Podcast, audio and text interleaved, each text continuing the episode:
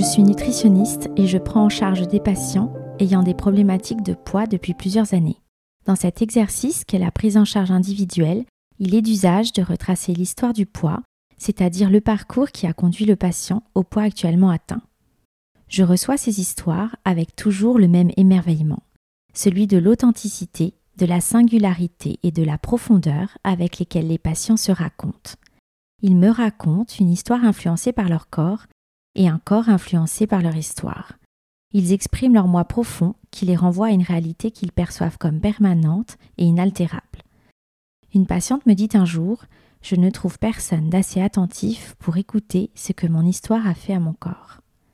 Alors, c'est ce que je vous suggère, le temps d'un épisode, de l'attention et de la bienveillance qui susciteront peut-être une résonance personnelle. Je suis Magalina Pio et vous écoutez le cinquième épisode de Poids et moi consacré à Claire. Je revois le moment précis où elle s'installe dans mon cabinet en 2013, accompagnée d'une amie, sa sœur de cœur comme elle la nomme. Elle me livrera tout de suite sa détermination à apaiser son rapport à la nourriture, comme si c'était le dernier stade de sa reconstruction. Et quelle reconstruction Son chemin est digne d'admiration. L'épisode que vous allez écouter aborde un sujet très sensible, celui où s'exerce un rapport de force et de domination des parents dans la plus grande malveillance. L'histoire de Claire met en évidence que les troubles du comportement alimentaire ne sont pas dus à un manque de volonté ni à des troubles psychiatriques, mais que ce sont, comme souvent, des symptômes psychotraumatiques et des tentatives désespérées, dans la plus grande solitude, de trouver des solutions protectrices pour avancer pas à pas, malgré de profondes blessures et des souffrances indicibles que personne ne voit.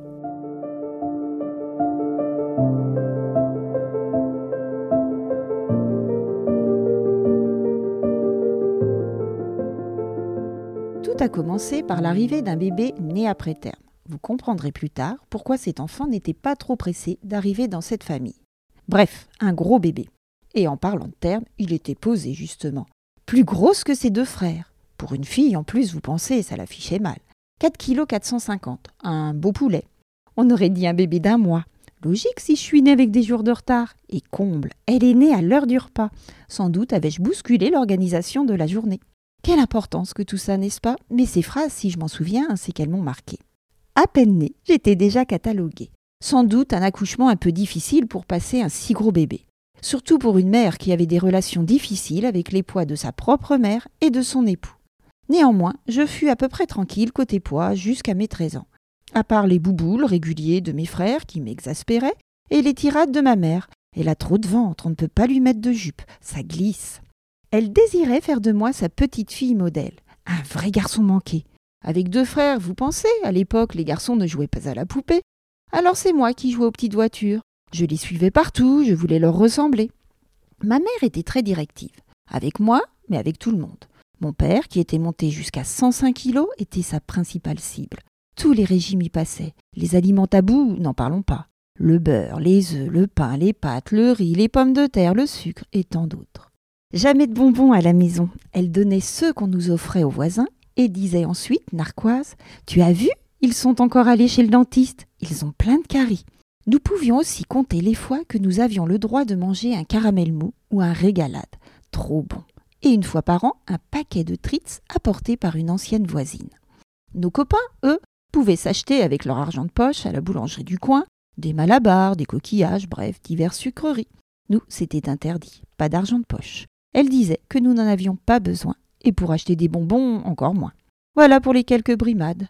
Dans ce temps-là, on devait manger de tout, terminer son assiette, être sage à table et rester jusqu'au bout assis, même lors des interminables repas de famille. Mes parents avaient connu la guerre et les restrictions. On ne gâchait pas. Un autre temps, une autre manière d'éduquer les enfants. Je me souviens avoir dû manger la fin de mes petits pois, en parlant de pois, assis sur les toilettes. Quand j'y repense, j'aurais pu les jeter dans la cuvette et tirer la chasse d'eau. Des incohérences aussi. Ma mère n'arrêtait pas à table de regarder, commenter, vouloir contrôler tout ce que mangeait mon père, afin de le limiter pour son bien. Mais s'il restait un fond dans le plat, tu vas bien finir pour ce qu'il reste, on ne va pas garder ça. L'été de mes 13 ans, la puberté est arrivée. Mon corps de petite fille a changé. Poitrine, cuisses, fesses, j'ai pris du poids. Je me rappelle, j'adorais me délecter de sauce tartare avec mon steak haché. En un hiver, ma silhouette s'est transformée. Je n'aimais pas mes nouvelles formes, je les cachais sous un grand pull gris que je piquais à mon père et que ma mère détestait. C'est à partir de ce moment-là qu'est apparue une grande nouveauté pour moi, la balance. Mon rapport malsain à la balance a commencé. 59 kilos pour 1m66. Cette balance où j'ai pu me peser jusqu'à 10 fois par jour, toujours nu. Cette balance que ma mère emportait en vacances pour vérifier et contrôler. Toujours est-il que 59 kilos, il n'y avait pas péril, mais beaucoup trop grosse pour ma mère. Elle vouait un culte pour la silhouette d'Audrey Hepburn, très jolie, il n'y a pas de doute, mais plutôt du genre maigre, ce qui ne correspondait pas du tout à ma morphologie. Je devais maigrir, et vite. Pour l'été, elle avait trouvé un super régime vu dans Santé Magazine. Comment perdre 5 kilos en 15 jours? Petit déjeuner, un thé sans sucre, 150 g de fromage blanc 0%. 10 heures, collation, un œuf dur. Déjeuner, un steak haché, salade verte non assaisonnée, 150 g de fromage blanc 0%. 17 heures, un œuf dur. Dîner, un filet de poisson, salade verte non assaisonnée, 150 g de fromage blanc 0%. Pas très varié, comme vous pouvez le constater. Les régimes de l'époque, quoi. Il y a de ça bien longtemps. Par contre, ce qui est sûr, c'est qu'elle avait supprimé les œufs durs. Trop de cholestérol, pas bon pour la santé. Donc il ne restait pas grand-chose. J'étais en quatrième cette année-là et notre prof de sport, une jeune femme, nous avait initiés au jogging dans le parc du château de notre ville. J'ai adoré tout de suite ces sorties en plein air, dans la nature verdoyante et apaisante. Donc, régime draconien, plus jogging, plus gym tonic avec Véronique et Davina le dimanche matin à la télévision de mes grands-parents. J'avais même le 33 tours, disque vinyle avec les photos des mouvements à faire sur la pochette. J'ai perdu du poids, je me suis musclée, je suis descendue à 52 kilos. La télé, mes parents n'en voulaient pas. Donc nous allions la regarder chez mes grands-parents. J'ai toujours habité avec eux. Ils étaient à l'étage avec mes frères et mes parents et moi au rez-de-chaussée ma fameuse grand-mère, trop grosse aux yeux de ma mère. Quand il restait du gâteau chez nous ou du rôti, ma mère retirait le gras ou réduisait la portion avant que nous lui montions le reste. Sinon, elle va tout manger. Elle ne pouvait pas s'empêcher de toujours tout contrôler. Ma grand-mère ne s'est jamais plainte de son poids, 85 kilos pour 1m66. Mais son surpoids lui créa des problèmes aux genoux, elle avait du mal à marcher. Ma grand-mère était toujours très coquette, en robe et souvent tabliée. Elle aidait beaucoup ma mère aux tâches ménagères car cette dernière détestait ça. Je n'ai jamais non plus entendu une réflexion désobligeante de mon grand-père vis-à-vis de la silhouette de ma grand-mère. Aussi avait connu la guerre, même les deux guerres. Ma grand-mère pesait 52 kilos durant la Seconde Guerre mondiale. Mais elle n'était aucunement nostalgique de ce poids, bien au contraire. Elle était gourmande, aimait manger, une bonne vivante, une vraie épicurienne. Et comme elle disait, il n'y avait que les collabos qui étaient gros. Mon grand-père, quant à lui, avait un petit ventre, vraiment pas gros, mais il en était très fier. Comme quoi, tout est relatif dans la vie, les points de vue divergent. Alors 52 kilos, c'est quand ça allait bien, quand j'arrivais à tenir, à me restreindre, à ne pas manger trop de cochonneries. Vous savez, tous ces aliments interdits qui font grossir rien qu'en les voyant. Mais je remontais souvent à 54 kilos, voire 56, et il fallait recommencer, toujours et encore. Les Weight Watchers, vous connaissez Sans aucun doute. Rien à voir avec le régime du magazine féminin de ma mère, nettement plus équilibré. Je ne sais plus trop quel âge j'avais, 15 ou 16 ans, j'étais mineure à l'époque.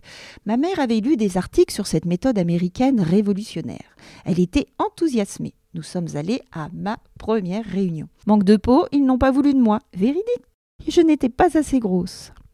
Grosse déception pour ma mère, qui ne s'est pas laissée abattre pour autant et a continué à m'acheter des kilos et des kilos de fromage blanc 0%.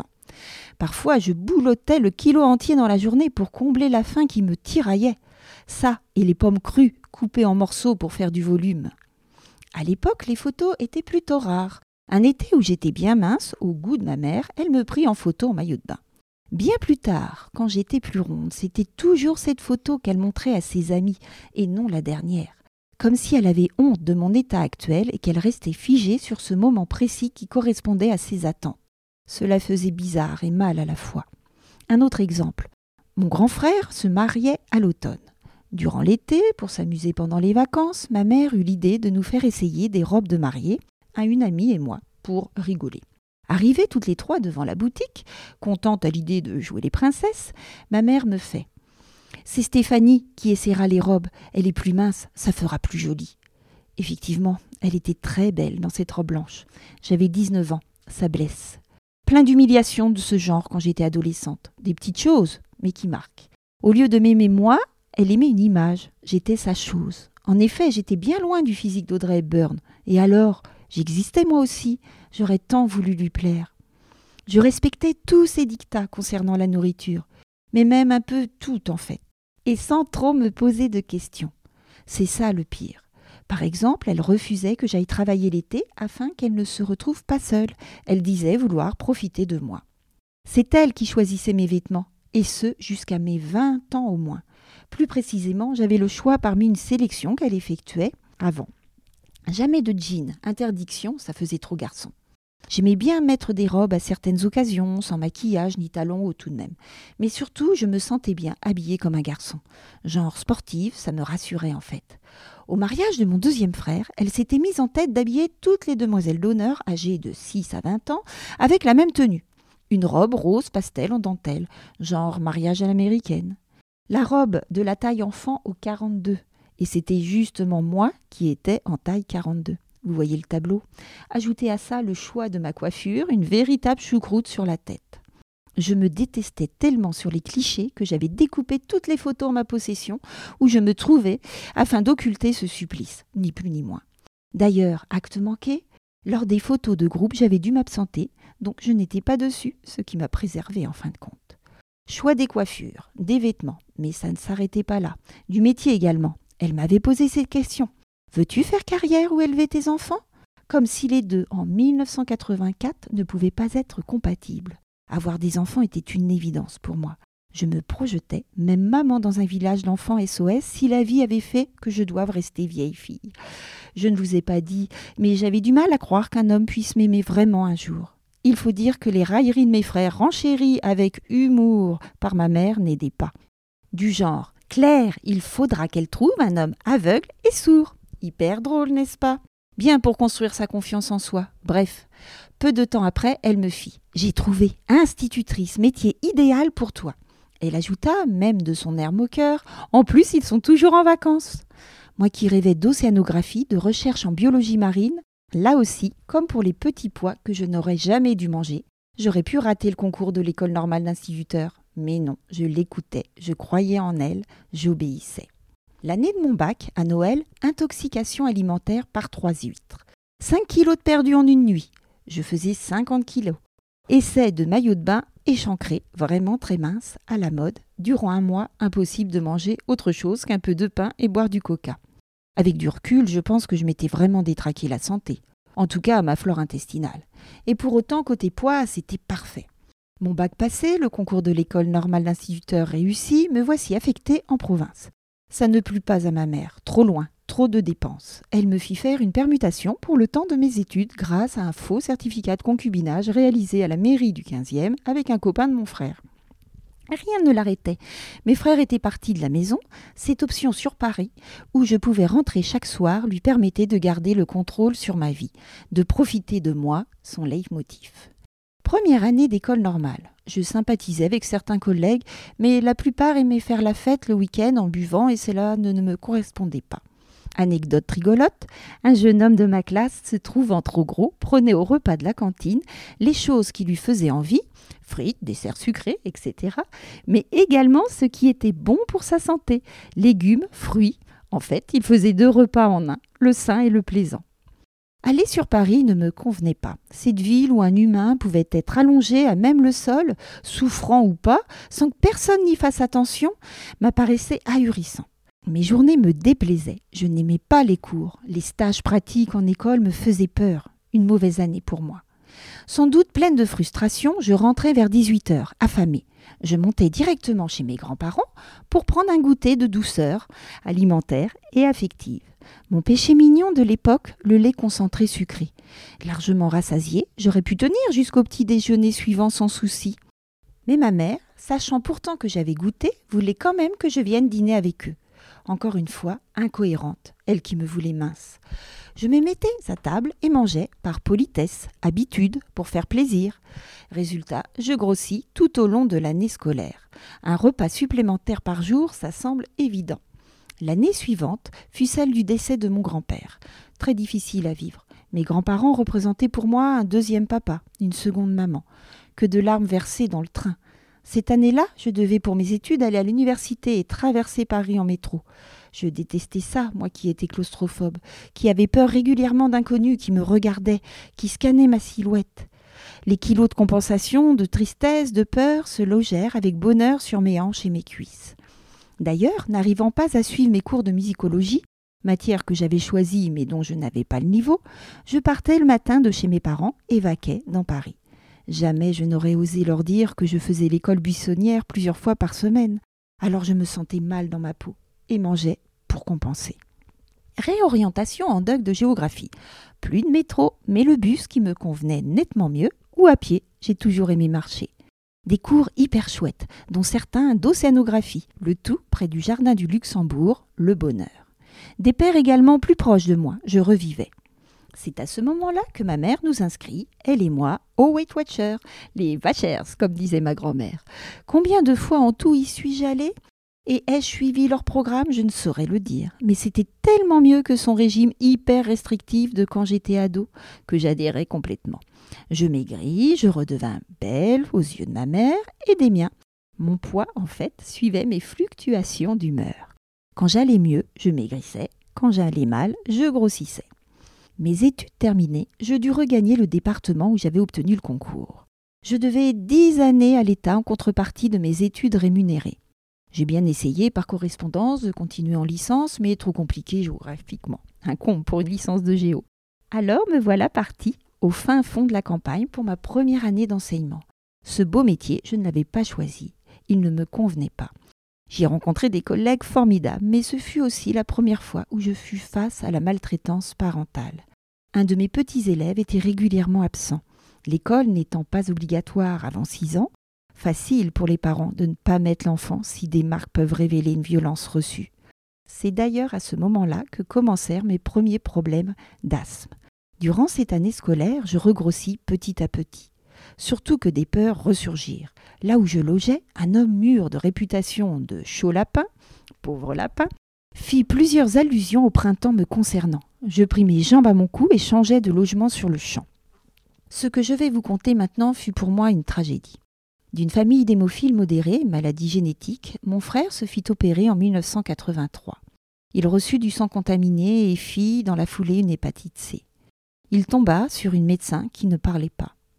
Mon frère et sa femme ne furent avertis de leur séroposité respective qu'à partir de novembre-décembre 1986, après s'être mariés en juillet, le jour des vingt ans de ma belle-sœur.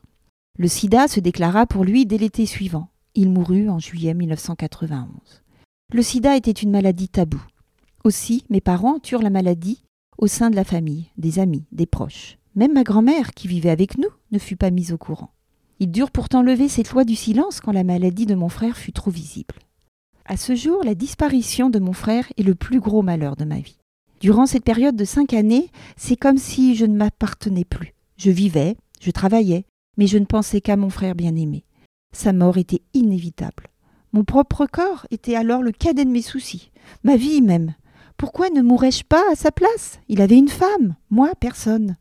Je trouvais que je ne servais à rien, qu'il aurait été préférable que ce soit moi qui parte. Le voir souffrir, devenir grabataire, s'amaigrir toujours plus de jour en jour, m'anéantissait. Sous la douche, mon ventre se tordait de douleur par mes pleurs. Un vide énorme se creusait. Après, je me remplissais pour combler ce vide. Mon père grossissait aussi. Nous étions tous les deux dans le même schéma de remplissage. Ma grand-mère, quand elle sut enfin ce qu'il se passait, se laissa mourir. Elle ne comprenait pas non plus pourquoi elle devait vivre alors que lui, jeune, était mourant. Quant à ma mère, elle déprima, ne mangeait plus puis développa un cancer du sein qu'elle tue et qui se métastasa par la suite vers ses poumons. C'est à cette période que j'atteins mon point maximal de 71 kilos. Je pensais cette panse comme on applique un pansement sur une plaie pour la cacher, ne plus la voir. Ça me permettait de tenir le coup. Certains boivent pour oublier, moi je mangeais pour oublier. Penser cette panse pour ne plus penser. Mes rondeurs m'importaient peu, si seulement j'avais pu donner à mon frère quelques kilos. Peu de temps avant son décès, la rencontre avec mon mari me permit de lui dire sans ambiguïté combien je l'aimais. Quelques années plus tard, mon mari et moi nous mariâmes. J'avais pu rebondir, penser à autre chose, remaigrir, refaire un peu de jogging entraîné par un voisin. Puis seul, je redescendis à 65 kilos. La santé de ma mère, cependant, se dégradait continuellement. Et au matin de l'opération d'un de ses poumons, peut-être afin de s'éviter des souffrances supplémentaires, elle mit fin à ses jours en se pendant. À peine deux semaines avant, je leur avais annoncé que j'étais enceinte de notre premier enfant. Le bilan était lourd. Depuis toujours, nous avions été sept à la maison, et en dix ans, quatre étaient morts. Encore un grand vide à combler. Mais cette fois, mon ventre portait le plus beau des cadeaux. Cependant, cette grossesse ne fut pas comme les suivantes. Alors que la plupart des mères annoncent avec joie cet événement, je pleurais le décès de ma mère, et de plus en taisant les faits. En effet, mon père ne voulait pas qu'on dise qu'elle s'était suicidée. Encore un tabou à terre dans notre famille. Vint alors l'arrivée de nos trois enfants. Être enceinte fut à chaque fois une période agréable pour moi. Avoir cette présence dans mon ventre, je n'étais plus seule, plus de vide à combler. Je me sentais bien, comme habitée d'une chaleur aimante. Les grossesses ne me firent pas beaucoup grossir, ce qui fait que d'ailleurs je ne me souviens plus exactement quel poids je faisais.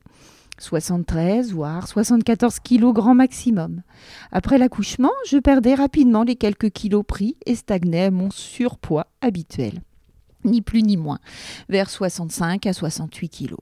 Je ne pensais pas vraiment à maigrir à cette époque, je ne m'imposais ni restriction, ni compulsion de remplissage. Me sentir mère me suffisait. Mon mari était très occupé à construire notre maison de fond en comble, un travail de titan. Alors moi, je partageais mon temps entre mon métier et nos enfants. J'étais très heureuse, nous passions de bons moments. Quand notre dernier enfant arriva, je me sentis comme au complet. Cette impression, j'en ai eu conscience à la maternité. Les médias annonçaient les horreurs du 11 septembre 2001. Cependant, mon bonheur et l'espoir n'arrivaient pas à me quitter. Nous formions une équipe, une extraordinaire équipe. Néanmoins, aux deux ans de notre dernier, les choses changèrent. Cette vie ne me convenait plus. J'étais maman de trois enfants, j'étais amoureuse de mon mari, lui accaparé tout entier au chantier de notre foyer. Je me sentais bien à l'école, de l'extérieur, ma vie semblait sans encombre. Nous invitions beaucoup d'amis à manger, de grandes tablées, plusieurs fois dans le week-end. Encore un vide à combler? Peut-être. Nous aimions recevoir, faire plaisir. C'est alors que nous dûmes consulter une psychologue pour notre fils aîné suite à de gros cauchemars à répétition. Il se réveillait de plus en plus souvent en pleurs au milieu de la nuit, très affecté. Nous devions faire quelque chose. Commença alors le cercle vertueux que sont les différentes thérapies. J'en profite d'ailleurs pour remercier toutes ces personnes qui surent si bien nous guider. Sans elles, nous n'en serions pas là aujourd'hui. Mon père souhaitait garder le secret sur le suicide de ma mère, mais l'occulter ne faisait qu'aggraver les angoisses de notre grand, alors âgé de cinq ans. En effet, angoissé moi-même par ces années de tristesse, je répétais à notre aîné que je l'aimerais toujours, même si je venais à mourir. Vous parlez d'un truc sympa. Imaginez l'inquiétude et l'insécurité qu'il devait emmagasiner. La thérapeute nous fit raconter à nous, parents, chacun notre vie, et tout rentra dans l'ordre en trois séances. Avec les enfants, on avance vite. La thérapeute qui analysa la situation nous dit que la sorcière qui le terrifiait dans ses cauchemars représentait la mère. Une piste probable, mais surtout une culpabilité dure à encaisser pour une personne qui a un manque de confiance en soi. Aujourd'hui, avec le recul et mes connaissances sur mon passé, je dirais que cette sorcière était plus certainement le reflet de ces deux grands-mères. Mon inconscient bouillait sans que je le sache à travers les images que je lui donnais à voir. L'année suivante, je fis ma dépression. En effet, je voulais aider mon mari pour qu'on en finisse avec cette maison. Quelques peintures extérieures, intérieures, papier peint, rideaux, avec trois garçons âgés respectivement de 6, 4 et 2 ans, ajouter à cela le travail en petite section, certes à mi-temps, mais tout de même 25 bouts de choux de 2 à 3 ans à gérer, même avec une aide merveilleuse, je n'en pouvais plus. Je pétais les plombs. J'étais éreintée. Je me levais déjà fatiguée. La génétique représentant une grande place dans notre famille, je m'imaginais vraiment ressembler à ma mère, être par conséquent une méchante maman, une méchante maîtresse. Je voulais mourir. Je le leur criais haut et fort dans la maison, partir pour ne pas leur faire de mal. Là encore, à cette période, mon corps était le cadet de mes soucis. Mes idées noires m'accaparaient, cela tournait en boucle. Quel poids faisais-je? Je l'ignore, mais il n'arrêtait pas de monter, inexorablement. Je me souviens d'un pantalon taille 42 de nouveau. Je ne voyais que mes grosses cuisses et hanches. Ma silhouette ne me plaisait pas. Je me trouvais moche. Je me détestais de tous les côtés. Mal dans ma peau, mal dans ma tête. Une amie, ayant avalé un soir trop de médicaments, me dit Consulte et fais vite, ça peut dégénérer très vite. Je l'en remercie. Commença alors ma première thérapie. Cela me fit beaucoup de bien. Je recommençais à penser un peu à moi. L'été suivant, je repris le jogging. Je réintégrai un peu mon corps. Je repris du poil de la bête au lieu du poids comme si grossir quand j'allais si mal signifiait inconsciemment que je voulais prendre ma place. Cette dépression fut un tournant dans ma vie, vraiment, comme une sauvegarde. Ce fameux inconscient me parlait, mais je ne l'entendais pas auparavant. J'avais vu une fois une ostéopathe après mes grossesses afin de rétablir mon bassin. Elle m'avait dit que mes très nombreuses otites à répétition, arrivées à partir de notre premier enfant, signifiaient que je ne voulais pas entendre une vérité le corps messager de notre inconscient? À chacun ses croyances. Mais toujours est-il que dès lors que mes souvenirs sont revenus, mes otites ont disparu. Fou, non? En effet, avec cette dépression, mon inconscient tirait une sonnette d'alarme que je ne pouvais plus ignorer. Mes enfants couraient un danger. Les propos qui vont suivre risquent de choquer certaines personnes. Aussi, j'édulcorerai et n'entrerai pas dans les détails. Ce terrible souvenir ressurgit en 2005. C'est alors qu'après certains faits, je compris que mon père était incestueux, et l'espace de quelques instants que ma mère coopérait. Le souvenir par rapport à ma mère s'est évaporé, comme par enchantement. Enfoui de nouveau les trois années suivantes, car intégrer d'un seul coup que vos deux adultes référents vous ont trahi était trop insupportable à vivre. Merci à mon inconscient qui, cette fois-ci encore, prit soin de moi, et aussi au neuroleptique de m'avoir permis d'arrêter de ressasser en discontinu. Alors, nouvelle thérapie en urgence. Que de choses à évacuer, à digérer. Mon père incestueux, je coupais les ponts. Mais ma mère, dans tout cela, m'apparaissait comme une pauvre femme innocente. Grosso modo, c'était ça. J'étais dans cette dynamique. Ce qu'elle avait fait pour moi était bien. Je voulais revivre mon adolescence. Je voulais la réhabiliter en devenant ce qu'elle avait toujours souhaité, devenir maigre. En 2007, deux ans plus tard, réinscription Weight Watchers, à fond la forme. 10 kilos en moins en 5 mois. Beaucoup de gens me disaient d'arrêter de maigrir. Notre mamie de cœur, des amis. Même le personnel du centre des Weight Watchers me disait de passer à la stabilisation. Mais j'étais trop dans le trip de ma mère. Je ne voulais rien entendre. Je faisais le régime plus dur que préconisé. Comme ce régime où ma mère avait supprimé les œufs durs. Vous vous souvenez? Là, je courais presque tous les jours. Je mangeais des plâtreries de pâtes sans beurre, ni huile, afin de maigrir plus vite. J'avais l'impression d'être un chien qui boulettait sa gamelle. Les légumes étaient à volonté. Mon ventre manquait d'exploser tellement je le remplissais. Une fois à 55 kilos, je rentrais dans du 36. On était loin du pantalon 42. Mais c'est alors que je découvris que je ne me trouvais pas jolie. Et ce n'était pas drôle du tout. Je ne pouvais plus me vêtir au rayon femme. J'étais comme asexuée le rêve inconscient de ma mère, sans doute. Je ne voulais pas devenir maigre au plus profond de moi. J'avais envie d'être une femme, avec des formes féminines, de la poitrine, une taille fine, certes, mais un peu de hanche tout de même. Le décembre suivant, c'est notre fils aîné qui fit deux semaines de troubles anorexiques. Il ne mangeait plus. Je devais rester à table pour qu'il termine son plat de pâtes qu'il adorait. C'était interminable. Il partit même un jour cracher sa crêpe au Nutella dans les toilettes. Je me remis en question. C'est vrai que, durant l'été précédent, je me souvins lui avoir dit Si tu manges un dessert sucré, eh bien, par exemple, tu ne bois pas de coca en même temps, trop de sucre d'un coup, ok? Les bonnes règles diététiques. Je culpabilisais. Nous allâmes directement chez sa psy qui me fit lire Quand manger remplace aimer de Ginène Ross. Quelques séances le remirent d'aplomb et mon comportement changea totalement. Il pouvait manger toutes les cochonneries qu'il voulait du moment qu'il mangeait. Plus d'aliments tabous pour nos enfants. Je les laissais aller à leur guise, gérer leur estomac. Je n'étais pas ma mère. Notre enfant avait mis le doigt sur une problématique familiale. Mais plus de peur que de mal. Ouf. En 2008, je fus sans doute prête à encaisser la suite de la terrible vérité familiale. Cette vérélation ne tomba pas là de manière anodine. Mon inconscient savait que je pouvais avaler cette horreur. Nouvelle thérapie. Pour mes parents, je ne vais pas m'étendre sur le sujet, simplement vous dire que ma sexologue me précisa dès le début de mon récit, lors de notre première rencontre, qu'ils auraient dû aller 20 ans en prison chacun, auteur et co-auteur. La dissociation d'avec mes parents put commencer à s'amorcer. De nouvelles perspectives se présentaient à moi, et mon cheminement pouvait se poursuivre. J'étais sur le coup très en colère après mon inconscient, qui m'empêchait de protéger nos enfants sous prétexte de me sauvegarder moi. En effet, quand nos trois garçons étaient bébés, ma belle-mère arrivait lorsque je changeais leur couche, chatouillait leurs zizi, puis l'embrassait en disant qu'ils étaient des hommes. Et moi, je ne faisais rien. Comment ai-je pu Un juriste, lors d'une séance à un groupe de parole, m'affirma qu'il y avait là acte interdit par la loi, geste à caractère incestueux.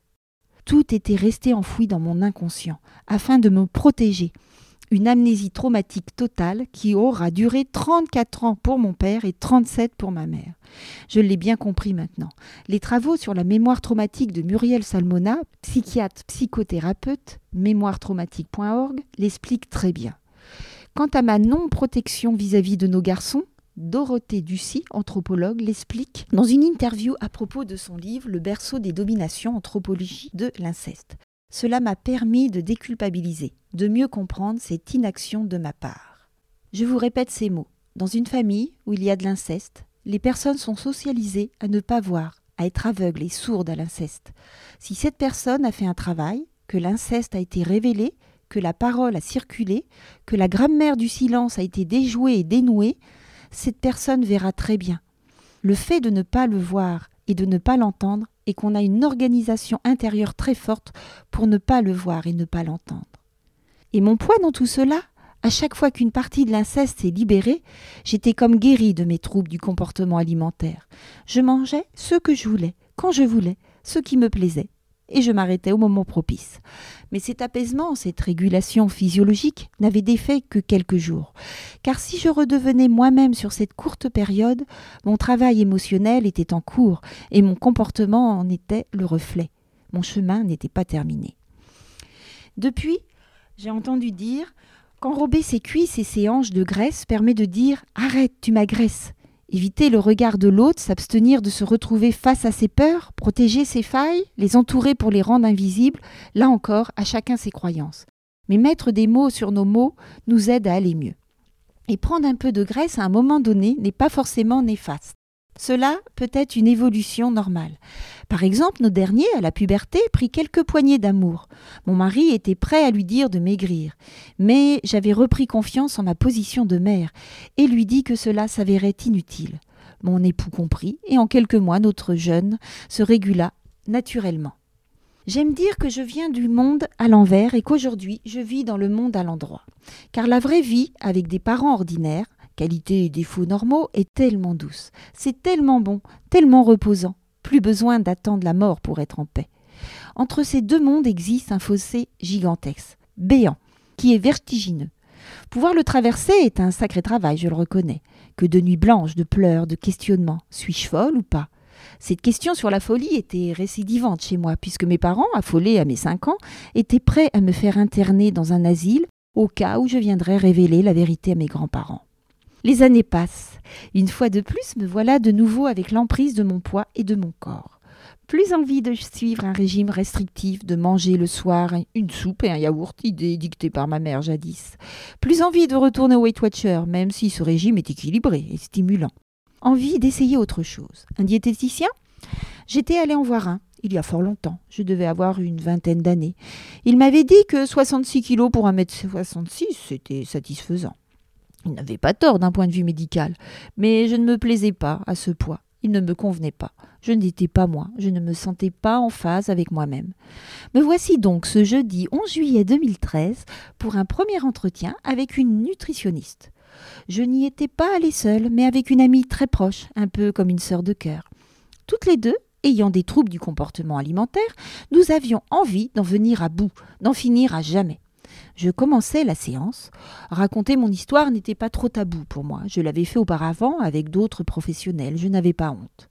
Aussi, chose étonnante, ce fut la première fois que lorsque j'énonçais le souci d'engloutir de la nourriture sans y penser, de faire au plus vite, de ne pas garder en bouche, qu'une professionnelle osa me dévoiler le raccourci entre ce qu'il m'était arrivé et ses données corporelles. Ne pas supporter quelque chose longtemps à l'intérieur de ma bouche. Oui, mais bien sûr, Quelle horreur Était-ce possible? Cette hypothèse fut une véritable révélation. Malgré sa noirceur, dès le lendemain matin, je pouvais déguster mon petit déjeuner en prenant mon temps, savourer chaque bouchée, ne plus avaler tout rond. Formidable Je pouvais mâcher, ruminer, physiquement et non mentalement, et ainsi saisir les goûts déposés sur mes papilles gustatives. Une nouveauté pour moi. Quel bonheur, quel soulagement, un énorme problème résolu simplement par le fait d'avoir intégré, pensé, conscientisé cette sensation corporelle. La mémoire cellulaire existait-elle réellement? Les cellules de notre corps garderaient-elles une trace de tous les chocs émotionnels non exprimés? Cela s'apparente effectivement à d'autres faits que je comprends depuis peu comme être tenu, ce sentiment de me retrouver coincé par surprise. Dans la seconde qui suit, panique à bord. Puis, ma conscience reprend le dessus, je me calme car je sais, on me tient pour m'aider, tout simplement, aucun danger en vue. Un autre concept révolutionnaire pour moi, s'autoriser à prendre de vraies portions d'aliments qu'on aime sans culpabiliser. Autant vous dire que je suis ressortie de là gonflée à bloc, comme lors d'une séance de thérapie. Cette femme était l'opposé de ma mère biologique. Avec elle, j'avais le droit, et je dirais même plus le devoir de me faire plaisir, à la condition de ressentir. À notre retour, nous sommes passés devant une excellente pâtisserie mon ami et moi, j'ai choisi une religieuse au chocolat, mon péché mignon depuis lors. J'ai tellement pris le temps de la savourer que je n'en ai mangé que la moitié. J'étais rassasiée dans tous les sens du terme heureuse. La séance suivante, début septembre, j'avais atteint le point forme indiqué, satisfaite. Magaline Apio est diététicienne nutritionniste, mais son approche est bien plus large qu'une simple mise en forme corporelle, en tout cas pour ma part. Je la sentais comme un coach, une aide pour mettre mes idées en place, assumer mes valeurs, m'affirmer, croire en moi. Je l'ai consultée de nouveau lors de quelques séances en 2014, 2015 et la dernière fois en 2017, toujours pour atteindre ce poids raisonnable de 62 kilos je ne remontais pas au-delà des 65, voire un petit 66. J'étais stable à 3 ou 4 kilos près. Entre-temps, j'avais fait une reconversion professionnelle. J'avais repris des études de gestion, comptabilité et de droit. Ce dernier me fut très enrichissant. Je vis la loi d'un œil nouveau, protecteur vis-à-vis des victimes. Je découvris aussi le monde de l'entreprise. J'évoluais dans un univers d'adultes. Puis je suis retournée à l'enseignement, mais cette fois-ci spécialisée. Et à la différence de la première fois, ce fut mon choix. Cela donnait plus de sens à ma vie. Les échanges jeunes enseignants nous enrichissaient mutuellement. Nous évoluions en coéducation en quelque sorte. Nous étions à l'écoute et apprenions les uns des autres des tas de choses. Mon couple avait eu également une sacrée remise en question, presque au bord du gouffre, mais l'amour avait été le plus fort. Je grandissais au fur et à mesure. Je voyais ma psychologue quand j'en ressentais la nécessité sur un point particulier à travailler. Je pris des cours de sophrologie et très franchement, cela me permit de faire ressortir de mon corps les souillures endurées. Je participais à un groupe de parole sur les violences sexuelles. Toutes ces approches me consolidaient à chaque fois davantage. Mes lectures, de nouvelles rencontres, dont certaines collègues éducatrices qui ont une véritable formation en psychologie, tout cela me fit avancer vers un peu plus de bien-être chaque jour. Nos enfants grandissaient, les conjointes de nos fils arrivèrent, la famille s'agrandissait. Nous formions une équipe élargie, en nous nourrissant affectivement les uns des autres. 2018, 2019, 2020 furent trois étés où seul, mais avec les bons conseils apaisants de ma nutritionniste, intégrés dans mon inconscient, je redescendais de 65 à 62 ou 61. Et simplement, détente, plaisir, prendre le temps de vivre et de savourer. Mon poids remontait ensuite au cours de l'année scolaire, fatigue de la journée, des transports, du stress émotionnel partagé avec les soucis des enfants. En effet, mon hypersensibilité empathique me jouait des tours faisait que leurs émotions m'envahissaient trop et mon comportement alimentaire s'en trouvait perturbé. Manger nos émotions, comme on dit, mécanisme d'adaptation que j'utilisais fréquemment pour atténuer mon stress et mes peurs. Mais je savais d'où venait ma prise de poids. Elle ne me dérangeait moins puisque je savais qu'au calme, tout rentrerait dans l'ordre. J'étais comme apaisée. 2020, confinement. Télétravail éreintant, 5 à 6 heures en cours téléphonique quotidien en semaine. Pas de jours sans préparation correction. Au cours de l'été, j'exprimais mon envie de ne plus y retourner. Je fus entendue et encouragée. Ma prise de retraite fut concrétisée pour l'année suivante. 16 juillet 2021. Une collègue m'envoie une vidéo où nous marchons au parc, main dans la main, sa fille et moi. Et là, c'est comme un choc. Je ne me plais pas du tout. Pas grosse, mais pas à mon goût. C'est ça qui fait la différence. Je vais prendre ma retraite, je vais vivre pour moi et je veux me plaire à moi, rien qu'à moi. Pas à ma mère, pas pour mon conjoint, pas pour être à la mode ou suivre des dictats bidons. Pour moi, basta. Me trouver jolie dans la glace, me sourire comme je l'ai toujours fait. Alors le moment était bien choisi pour en finir avec cette histoire de poids. J'étais enfin prête, après des années d'apprentissage de toutes sortes. J'étais en grandes vacances et je me sentais comme en pré-retraite, à part trois jours à faire fin août. Cela me procurait un apaisement, une liberté retrouvée, comme si je me retrouvais à la fin de mon adolescence, pleine d'énergie et de vie. Mais cette fois, ce n'était pas ma mère qui choisissait pour moi, mais moi seule, un peu fou, non? Ces trois jours, je voulais aussi en profiter pour clouer le bec à la médisance. Avec le recul, je constate que cet été, j'étais encore dans la quête du regard et l'approbation de l'autre pour nourrir de telles rancœurs. Toujours est-il que deux ans auparavant, j'avais bien maigri grâce à une petite intoxication alimentaire. Me trouvant jolie, je m'étais habillée bien féminine. Mais ce ne fut pas du goût de certaines collègues qui jasèrent derrière mon dos. Une jupe trop courte. Oui, on voyait mes genoux et mes cuisses, mais avec des soquettes et des baskets, une short jupe pas si sexy, plus sportive que sexy. Immédiatement, mon inconscient me rappela à l'ordre. Mes vieux démons ressurgirent. Je ressemble à une ce mot, entendu de la bouche de mes parents, me revint en mémoire. C'était pour notre mariage. J'avais fait un essai de maquillage dans un institut. Maquillage, spécial mariage, une pro. Elle savait ce qu'elle faisait. En rentrant, évidemment, cela me changeait. Les premiers mots de mes parents furent Tu ressembles à une Quand on sait ce qu'ils étaient, c'est l'hôpital qui se moque de la charité. Je suis allée me débarbouiller, direct, honteuse, me sentant coupable. J'avais 29 ans. Quand j'y repense, je me sentais coupable de quoi? De ressembler à une jolie femme mise en valeur par l'artifice du maquillage? Suite à cet épisode, mon poids remonta. Peu à peu, pas des masses, 4 kilos, mais suffisamment pour que je me cache de nouveau, que la vue de mes cuisses me déplaise et me fasse redevenir plus sage. Ou plutôt moins moi-même? Pourquoi écoutais-je toujours davantage mes détracteurs que ceux qui me voulaient du bien? D'autres personnes m'affirmaient, elles, que ma tenue n'avait rien de déplacé. Cette fois, les choses se présentaient différemment. Je devenais plus sûre de moi. Et c'était comme si plusieurs poids sautaient de mes épaules. Littéralement, j'allais pouvoir faire ce qu'il me plaisait, être libre de choisir ma propre vie, mon quotidien, d'évoluer dans mon propre corps, me l'approprier, voilà ce que je désirais. Durant ces vacances, je fis du sport, de longues marches, un peu de jogging et du paddle. Je reproduis les habitudes des deux ou trois étés précédents, notamment prendre le temps de vivre, comme dit notre dernier fils, le temps de manger tranquillement, de vivre à mon rythme, de manger à ma faim, de manger quand j'en avais envie, uniquement et ce qui me plaisait de rester gourmande, mais sans oublier les fruits et les légumes que j'aime et qui sont importants pour mon équilibre, sans jamais me forcer à manger, ni faire la poubelle avec les restes, ni bien manger afin de ne pas avoir faim ensuite.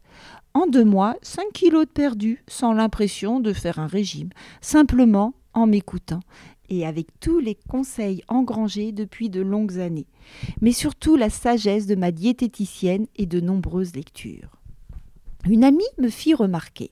Oui, tu maigris vite, mais je ne m'inquiète pas, ton corps se détend et tu fais beaucoup de sport. Elle avait tout compris, comme si le fait de prendre ma retraite m'enlevait ces poids, ces contraintes que je m'infligeais depuis tant d'années.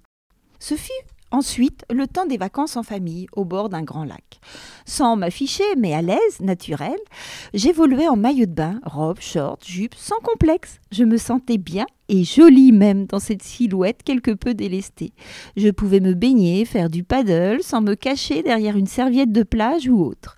Je fis même quelques tours de ski nautique, sport que je n'avais pas pratiqué depuis vraiment très longtemps j'osais davantage. Quelle joie de retrouver alors toutes ces sensations oubliées, de sentir mes muscles travailler. Mon mari me prit même en vidéo. Et là, révolution, j'étais fière, je dis bien oui, fière de montrer mon corps en mouvement, heureuse de partager cette vidéo avec mes amis et collègues. On était loin du découpage des photos du mariage de mon frère quand j'avais 20 ans. Quel parcours depuis mes 13 ans.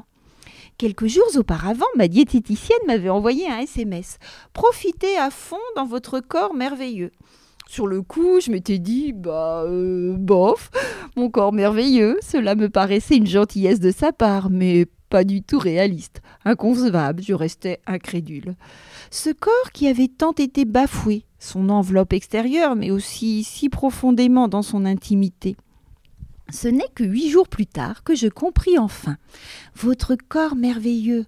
Oui, ce corps qui me permet de faire du sport, de vivre, de ressentir. Vrai, nous ne remercions jamais assez ce corps que nous habitons et que nous devons faire nôtre. Il nous tient debout, nous permet d'avancer. Et franchement, le mien a été plutôt du genre sympa. Bon, d'accord, pas d'alcool, à part deux ou trois verres lors des fêtes, pas de cigarettes, de drogue, de conduite à risque, peu de médicaments, mais quand même, je lui dois une fière chandelle.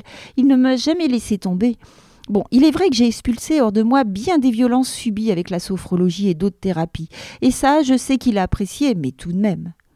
C'est alors que j'eus deux petits soucis de santé, sans gravité notoire, mais qui m'invalidèrent quelques semaines. Un problème de vision et un autre à la cheville. Dans le livre de Michel Audoul, Dis-moi où tu as mal, je te dirai pourquoi, il explique les significations de nos mots. Développer une réponse organique à un stress psychologique, somatisé, notre corps relié à nos émotions, un esprit sain dans un corps sain, un mental apaisé dans un corps sans maladie, un faux, un tox, Toujours est-il que cette retraite, je la voulais. Mais subsistait une croyance limitante, bien ancrée, instituée par ma mère, celle de contribuer à rapporter de l'argent au foyer. Pourtant, je touchais ma pension, mais il est vrai que cela diminuait la donne. Donc même si je regardais les offres d'emploi pour alimenter cette croyance, mon corps m'empêchait d'avancer. Quant à ma déchirure rétinienne, bizarre coïncidence, un mal à l'œil alors que je quittais mes élèves, mal ou non-voyants, comme me l'ont fait remarquer deux amis. Et surtout, encore des choses que je ne voulais pas voir, pas admettre. Cela semble tirer par les cheveux, je sais, dans notre culture terre-à-terre, mais pourquoi pas? Et l'écriture de ce podcast ne me laissait pas de marbre. Côté mère bio, comme j'aime la nommer désormais, j'assume. Mais côté père, toujours vivant, même si j'ai coupé les ponts. Quand toujours cette peur vis-à-vis -vis de lui, peur qu'il entende ce que je dise, peur que sa colère éclate envers moi et mes écrits du premier jet reflétaient mon existence à son sujet, mais ne correspondaient pas vraiment à la réalité. Je l'excusais de trop, j'étais encore comme aveuglée par rapport à la maltraitance infligée, encore dans le déni pour échapper à mes démons, encore portée par cet enfant intérieur qui n'aurait eu qu'un souhait, être aimé comme il se doit par un père. Un nouveau travail sur moi se manifestait, afin d'assumer cette révélation sur les ondes la peur d'être prise en flagrant délit, alors que je ne suis coupable de rien. Comme dit Dorothée Ducy, la personne qui fait du mal, ce n'est pas la personne qui commet l'inceste, mais celle qui le révèle. C'est elle qui vient bouleverser l'ordre social de la famille. C'est l'incesté qui se trouve exclu de la famille. Une nouvelle piste se présentait à moi. Aller de l'avant grâce au pardon? Difficile pour moi avant de comprendre ce que les psychologues entendent par là. En fait, ce n'est pas pardonner l'impardonnable, mais de se pardonner soi-même. Ne pas oublier, mais de se libérer de cette colère qui nous a été transmise et qui ne nous appartient pas. D'ailleurs, deux jours après ma déchirure rétinienne, une sensation physique se produisit en moi, comme si toute la violence incrustée par les méfaits de mon père m'abandonnait enfin, sortait de mon corps l'expulser et la renvoyer à son expéditeur, rompre cet élastique qui nous reliait encore, comme on coupe un cordon ombilical, prendre encore plus de recul et me dissocier définitivement de cette personne, de ce passé, sans pour autant l'oublier ou la menuiser, mais tourner la page, passer à autre chose, parler et penser à des gens qui en valent la peine, de ma vraie famille, celle que nous avons créée, mon mari et moi, de nos amis et ma famille de cœur profiter de ma retraite qui se révèle être un choix extra super génial. Ne restait que mon toc de la balance, pas gênant pour autrui, mais inutile, il faut l'admettre. Difficile à déloger, instauré depuis si longtemps, 42 ans. Une corrélation existait entre mon niveau de stress et l'usage plus ou moins intense de cette pesée contraignante, cette impulsion, compulsion, qui me faisait me mettre à nu devant cet engin contrôlant ma masse. Rien de romantique, comme on pèse un bestiau à la foire. Une fois, de haine, je l'ai jeté à la poubelle juste avant le passage des éboueurs, afin de n'être pas tenté vite aller la récupérer. Mais mon époux en avait besoin pour connaître le poids de sa valise lors de ses déplacements. Alors on en racheta une quelques mois plus tard. Par moments, je la détestais, cette balance. Et à chaque fois que j'arrivais à m'en libérer, quelle liberté retrouvée. Je me sentais plus légère dans ma tête. Alors pourquoi continuer? Là est bien le problème du TOC. J'enviais certaines de mes amies qui, elles, n'en éprouvent pas le besoin, soit par peur d'apercevoir le chiffre inscrit, ou simplement parce qu'elles n'ont aucun souci avec leur poids. Quand j'arrivais à espacer mes pesées, je me sentais mieux. Je n'étais plus juste un numéro, mais une personne à part entière avec des émotions, des besoins, des limites, des ressentis à écouter. J'aurais tellement aimé la balancer, justement, de pouvoir dire je m'en balance de cette balance, de cette pesée. Elle faussait mon ressenti physiologique. Elle indiquait, par exemple, une non-prise de poids alors que je ressentais que j'avais trop mangé. C'est comme si elle me disait Allez, vas-y, tu peux manger. Ou au contraire, arrête de t'alimenter. Elle pouvait grimper très rapidement et totalement me déstabiliser et m'affoler lors d'un changement hormonal. Stressée et à la maison, c'était le pire, car je l'avais sous la main.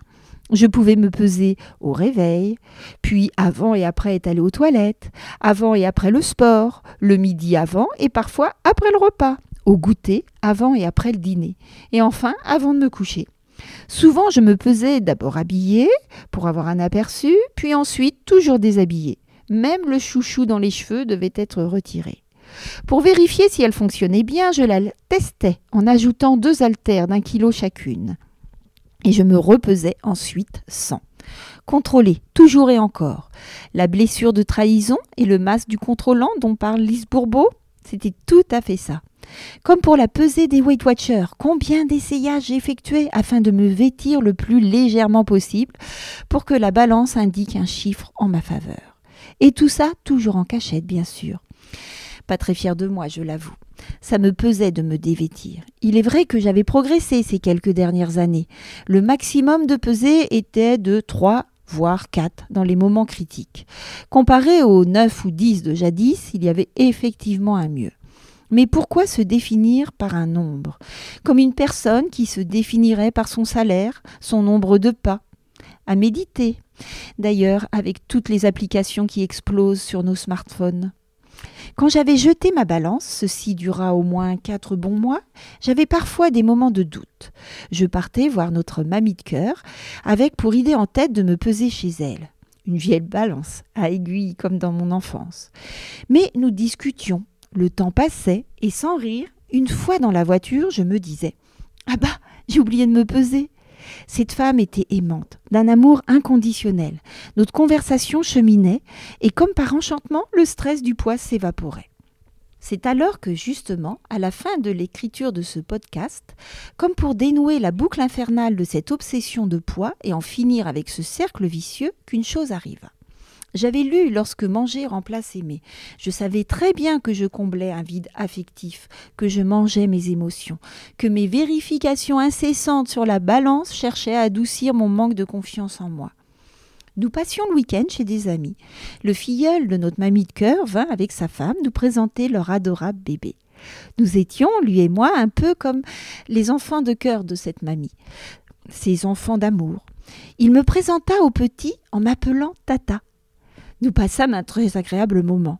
À leur départ et pendant deux bonnes heures, c'est comme si un déversement d'amour s'effectuait en moi, comme si je m'étais vidée de la malveillance de mes parents pour y laisser entrer la bienveillance de ces gens aimants.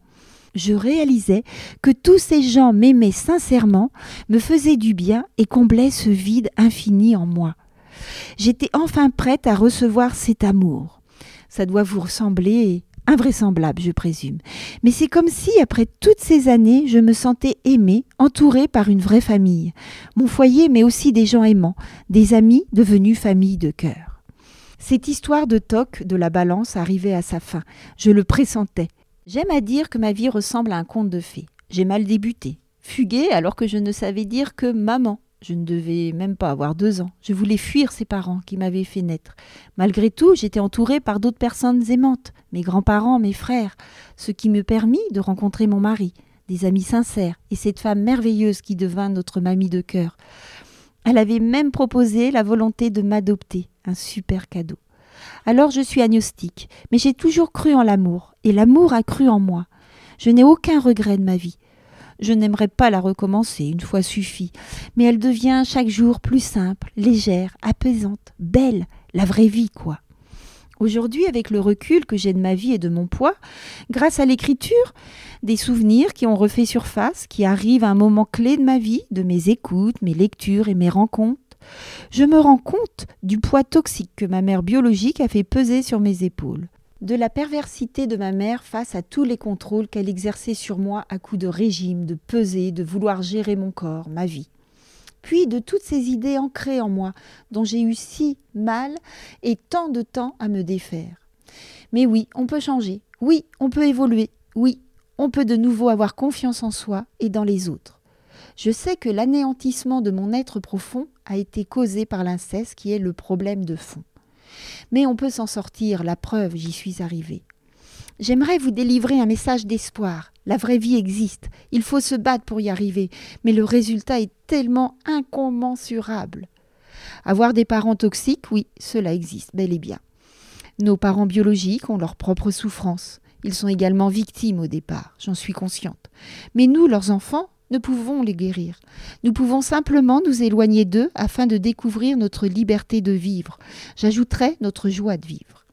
Mon poids a suivi mes humeurs, mes joies et mes malheurs. Je n'écoutais pas mon corps à l'époque, j'étais trop éloignée de lui, il me faisait peur. Le regard des autres sur lui me faisait peur, peur du viol surtout. Lors de promenades dans les champs, s'il n'y a personne, je suis en confiance, mais si j'aperçois un humain, je me sens en danger. Heureusement, ma chienne m'accompagne, cela me rassure. Comme vous pouvez le voir, je suis encore emplie de nombreuses peurs, mais elles s'amoindrissent néanmoins et ma vie s'allège de jour en jour. C'est sans doute cela qu'on appelle la résilience. Pour clore ce podcast, je dirais que je me sens sur le chemin de la liberté vis-à-vis de la nourriture, ce que je souhaite depuis si longtemps. Ce n'est pas gagné, mais je sens que cela vient de plus en plus. Et quand il y a des ratés, je m'en formalise moins. Je gagne en souplesse intellectuelle. Vivre en relativisant ce poids, ce chiffre sur la balance, m'en défaire par période de plus en plus longue, ne plus être obsédé par ça. Stabiliser mon poids à plus ou moins 1 ou 2 kilos, vers les 60 kilos environ, poids où il était monté à 1 kilo près à mes 13 ans, simplement parce que mon corps changeait, devenait pubère. Est-ce un hasard ou mon corps savait-il déjà depuis le début vers quel poids mon organisme était au mieux? Il aurait suffi de l'écouter au lieu de le contrer, de l'aimer et le chérir au lieu de le haïr. Le savoir vient de l'intérieur finalement, avoir une oreille attentive, aussi bien aux messages lancés par nos enfants que ceux envoyés par notre corps. Voilà ce qui vous change une vie.